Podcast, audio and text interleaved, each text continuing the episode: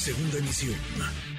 Manuel López San Martín, en MBS Noticias. Es una semana redonda para el presidente López Obrador, el presidente que se aventó tres victorias que representan no solo una bocanada en el ejercicio de su gobierno, sino un avance en su proyecto de país. Tres triunfos con los que no solo demostró el poder que concentra, sino la manera en la que lo ejerce. Rompió la alianza Va por México, la alianza PAN-PRI-PRD. Su aliado ahí fue Alejandro Moreno Cárdenas, el líder del tricolor, que encontró un salvavidas para evitar el desafuero, para evitar la cárcel, dinamitando la coalición, haciendo el trabajo al presidente y a su gobierno para que las Fuerzas Armadas continúen en tareas de seguridad hasta 2028. Logró también el presidente que caminara su intención, su deseo de que la Guardia Nacional quede supeditada a las Fuerzas Armadas, al Ejército, a la Secretaría de la Defensa. Pasó por la vía del fast track en diputados y ayer por la noche, hoy en la madrugada, en el Senado de la República sin demasiada turbulencia y consiguió ayer que la prisión preventiva oficiosa es herramienta jurídica que permite que cualquier persona esté tras las rejas por el simple señalamiento, la acusación de alguien sin mayor prueba, se mantenga en la Constitución. El ministro Luis María Aguilar retiró su propuesta, para sorpresa de algunos, de muchos, su propuesta de no aplicarla para elaborar un nuevo proyecto, así que por ahora el presidente también en esa trinchera gana. Le agradezco estos minutos a la doctora Catalina Pérez Correa, profesora investigadora del Centro de Investigación y Docencia Económica, profesora investigadora del CIDE. Gracias, eh, doctora, buenas tardes, ¿cómo estás? ¿Qué tal? Buenas tardes. Gracias por platicar con nosotros. Eh, lo que pasó en la Corte, que además fue, digamos, una conversación, una discusión a lo largo de la semana, íbamos más o menos llevando ahí el tablero, el marcador de los posicionamientos de los ministros. ¿Cómo entender lo que ocurrió ayer en el Pleno de la Corte y lo que vimos a lo largo de esta semana en torno a la prisión preventiva oficiosa? A ver, yo creo que, que lo que pasó en realidad fue que lograron los ministros devolverle a los jueces la posibilidad de decidir cuándo se aplica la prisión preventiva y cuándo no.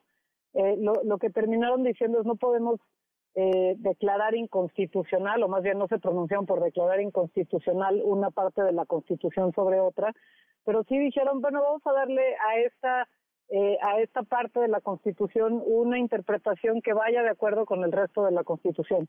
Eh, y entonces ahí lo que lo que hicieron fue eh, esta parte de la prisión preventiva oficiosa lo que hace es obligar a los jueces de manera obligatoria a considerar la prisión preventiva como de forma este, obligatoria, ¿no? pero la obligatoriedad está para los jueces de considerarla y no para los jueces de aplicarla. Y entonces eh, en, realidad quedó eh, ya no como una medida que se van se ven obligados a, poner, sino como una medida que nuevamente los jueces pueden eh, revisar cuál es la evidencia que se presenta desde las fiscalías para decidir si en un caso concreto aplica o no. Entonces creo que mm. le dieron la vuelta básicamente a, a, tener que declarar la inconstitucionalidad de la propia Constitución y eh, poder hacer, eh, devolverle a los jueces la, la, oportunidad o la posibilidad de decidir caso por caso cuándo debe aplicar la prisión preventiva y cuándo no. En, el sentido de los posicionamientos que escuchamos durante la semana pasada de las y los ministros, eh, ¿cómo interpretarlos, por un lado, y qué tanto pudo haber pesado esta presión que la hubo sin duda desde el Ejecutivo, desde el presidente López Obrador? Decía el presidente, me equivoqué porque hice propuestas, pero ya una vez que propuse ya en el cargo, porque cambiaron de parecer, ya no están en el proyecto de transformación, en hacer justicia, actúan más en función de mecanismos jurídicos. Hablaba de sus propuestas de ministros, de ministras que integraron finalmente el, pleno de la Corte. ¿Pesaron esas, esas palabras? ¿Atemorizaron quizá a los ministros? ¿Cómo, cómo lo ves, eh, doctora? Pues, a ver, posiblemente sí. Yo, yo lo que veo también es que hay una discusión que es, que es muy extraña.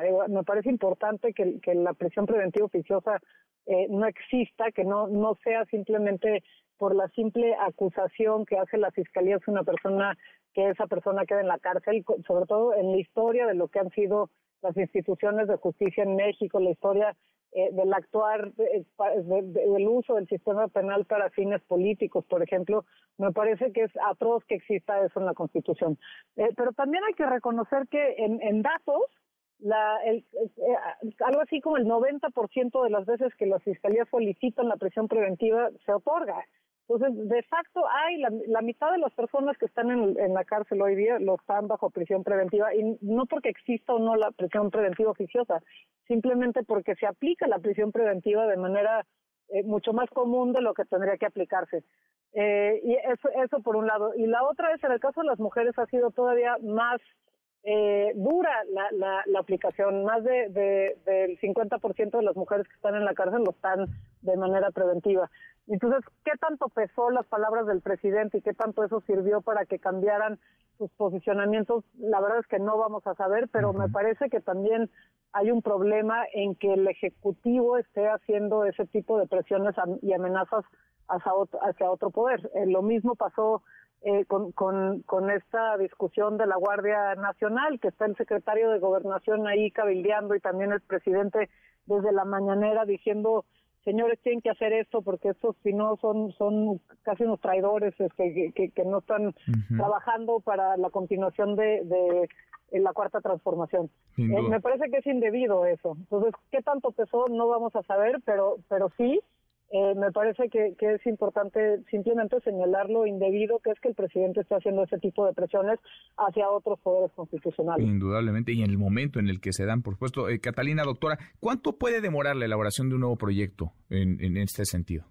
Pues no sabemos. Yo, yo creo que quizás en, en, dos, tres semanas tengan uno, puede ser más. Creo, que no, no, que yo recuerde, no hay tiempos fijos para la elaboración de otro proyecto, pero lo que sí es que cuando salga parece que, los ministros ya están eh, de acuerdo en cuál deben de ser los alcances de ese nuevo proyecto. Pues eh, y, eso sí va a ser importante porque va a dictar una línea de aplicación para el resto del Poder Judicial del país.